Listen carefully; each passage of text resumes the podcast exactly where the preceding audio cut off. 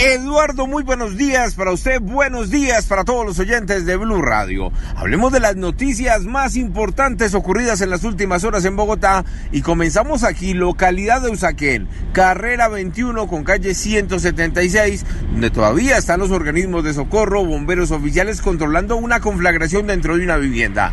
Por fortuna no hubo personas lesionadas, pero al parecer se trató de un cortocircuito.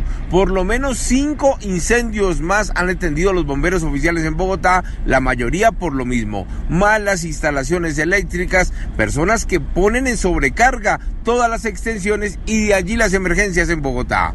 Vamos a hablar de lo que pasó en Ciudad Bolívar, barrio La Esperanza. Un hombre en estado de embriaguez a bordo de su camioneta que se fue por una pendiente y al final rodó más de 10 metros quedando muy cerca a una edificación. Escuchen ustedes mismos lo que nos contó un habitante de la zona, quien rescató al conductor que resultó lesionado. Escuché como que algo sonó muy fuerte y en ese momento pues salí a mirar qué había pasado, pues todas las personas de la comunidad somos muy unidas y pues llegamos acá a auxiliar al Señor y pues el Señor salió pues estable en medio de todo pues para lo que pasó está bien, gracias a Dios.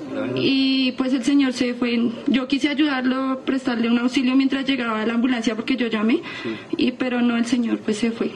Dicen las personas que estuvieron en el sitio que antes que llegaran las autoridades, el hombre aún herido se marchó, dejó su carro abandonado y ahora la Policía Nacional está buscando al responsable no solo para que saque ese carro de la vivienda, sino también para que responda por los daños provocados en esta edificación.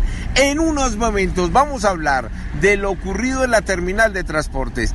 ¿Qué pasó con el conductor de taxi de 70 años que dice la familia cuál es su paladero. En unos momentos les tengo detalles con más historias y todo lo que ocurrió en Bogotá mientras que ustedes dormían.